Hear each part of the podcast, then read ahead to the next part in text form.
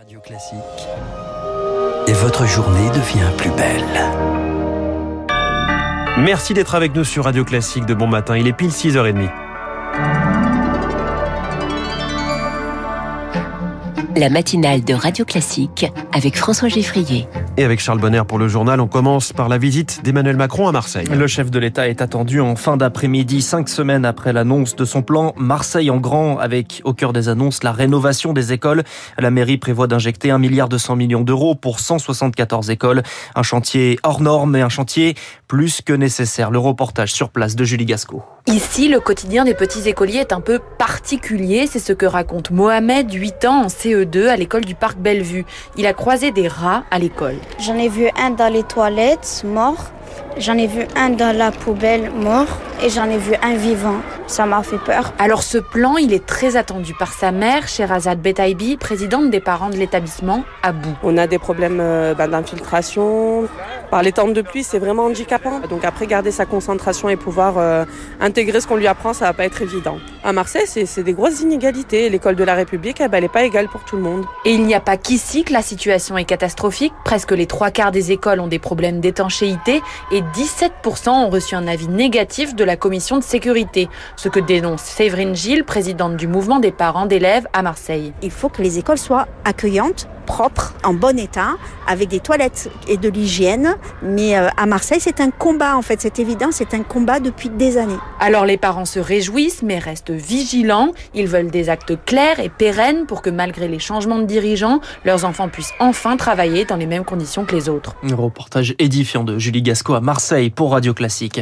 Autre sujet sur la table, le fonctionnement de la métropole ex-Marseille qui regroupe plus de 90 communes. Le chef de l'État avait critiqué son fonctionnement lors de sa dernière visite. Un dîner de travail est prévu ce soir à la préfecture avec les responsables politiques locaux. Il reste à Marseille jusqu'à demain. Emmanuel Macron va profiter de sa présence pour honorer une tradition. Assister au moins une fois au cours de son mandat au congrès des pompiers. Ce sera le cas demain. Le congrès se tient à Marseille depuis mercredi. En France, ce sont 250 000 pompiers, dont près de 85% de volontaires. Profession respectée, mais de plus en plus exposée, notamment aux violences, aux agressions, comme le dénonce Frédéric Monchy, le président du syndicat national des sapeurs-pompiers professionnels.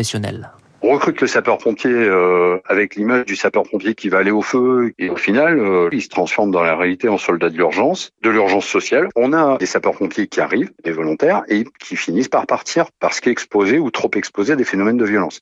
Ça passe de l'agression verbale simple, ça peut aller jusqu'à l'usage d'armes à feu. Aujourd'hui, c'est cocktail Molotov, ils vont stocker du matériel euh, sur les toits des immeubles qu'on va prendre depuis des hauteurs, des barrières, du matériel électroménager, des parpaings, des briques. Aujourd'hui, il est plus acceptable que les sapeurs-pompiers soient victimes de violences sur une intervention. Ça n'est plus acceptable. Voilà Frédéric Monchy du syndicat national des sapeurs-pompiers professionnels. L'autre grand titre à la une de l'actualité, c'est l'hommage à Samuel Paty. Des hommages qui se tiendront sous différentes formes dans les écoles. Demain, cela fera un an que ce professeur a été assassiné, décapité pour avoir montré des caricatures de Mahomet en classe. Le terroriste âgé de 18 ans, Abdullah Kanzorov, est mort dans l'intervention des forces de l'ordre, mais 15 personnes sont mises en cause dans ce dossier. Avec une question, les propos tenus sur Internet peuvent-ils rendre complices d'un acte terroriste? Eh bien, ça ne fait pas de doute pour Virginie Leroy, l'avocate de la famille de Samuel Paty. Le dossier de Samuel Paty il montre que de la toile, on peut passer au réel très vite, avec une grande facilité finalement, et que rien n'est anodin en réalité quand on parle de radicalisation et de propos euh, radicaux, euh, même sur la toile, même sur quelque chose qui n'est pas concret, sur quelque chose de virtuel. Il n'y a plus rien de virtuel là-dedans. Bien sûr que les postes peuvent tuer. On voit la rapidité à laquelle ça se propage. Une fois que vous avez posté quelque chose, n'importe qui peut s'en saisir. Et c'est ça qui est dramatique. Et je pense qu'on sous-estime aujourd'hui l'impact et la puissance que peuvent avoir ces communications sur les réseaux. On peut plus l'ignorer. Maître Virginie Leroy interrogée par Eric Kioch. Un an après, les enseignants sont donc toujours sous le choc et se questionnent comment enseigner la liberté d'expression en cours, comment aborder la laïcité. Cette tâche revient aux profs d'histoire chargés de l'enseignement moral et civique, l'EMC. Le ministère promettait l'année dernière de renforcer cette matière, mais depuis, rien n'a été fait, déplore Christine Guimonet, professeure d'histoire géo et secrétaire générale de la PHG. L'AMC n'est pas renforcé à proprement parler parce qu'on a toujours le même horaire pour travailler. Le facteur temps, c'est un problème parce que euh, il y a pas mal de notions à, reprendre avec les élèves, à rafraîchir. On a 18 heures euh, par an. Si on parle des réseaux sociaux, former les élèves à utiliser correctement les réseaux sociaux, ça prend du temps. Il faut se focaliser vraiment sur euh, des priorités importantes. Donc, on ne peut pas en 18 heures tout révolutionner. On va ouvrir des chantiers, semer des, euh, petites graines dans l'espoir qu'elles germent et qu'elles poussent.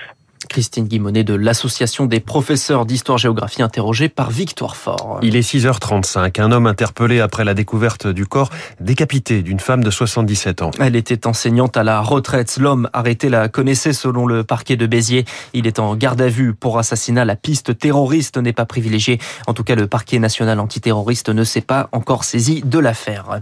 L'ancien préfet de Loire-Atlantique, Claude Darcourt, est mis en examen dans l'affaire Steve Mayacanisso, du nom de ce jeune homme mort en 2019 après une intervention des forces de l'ordre pendant la fête de la musique à Nantes. Dans ce dossier, son directeur de cabinet, le sous-préfet ainsi que le commissaire en charge du dispositif sont également mis en examen. À partir d'aujourd'hui, il faudra mettre la main à la poche pour se faire tester. Plus de 43 euros pour un PCR, 22 euros l'antigénique. Attention, hein, cela reste gratuit si vous êtes vacciné ou sur prescription médicale.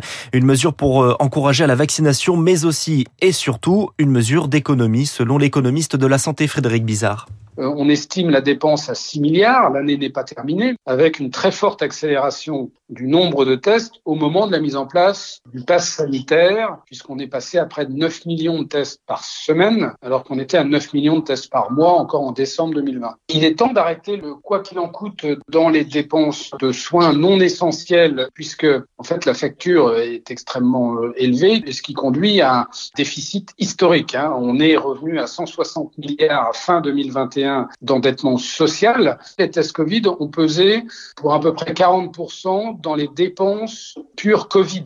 Frédéric Bizarre avec Rémi Pfister.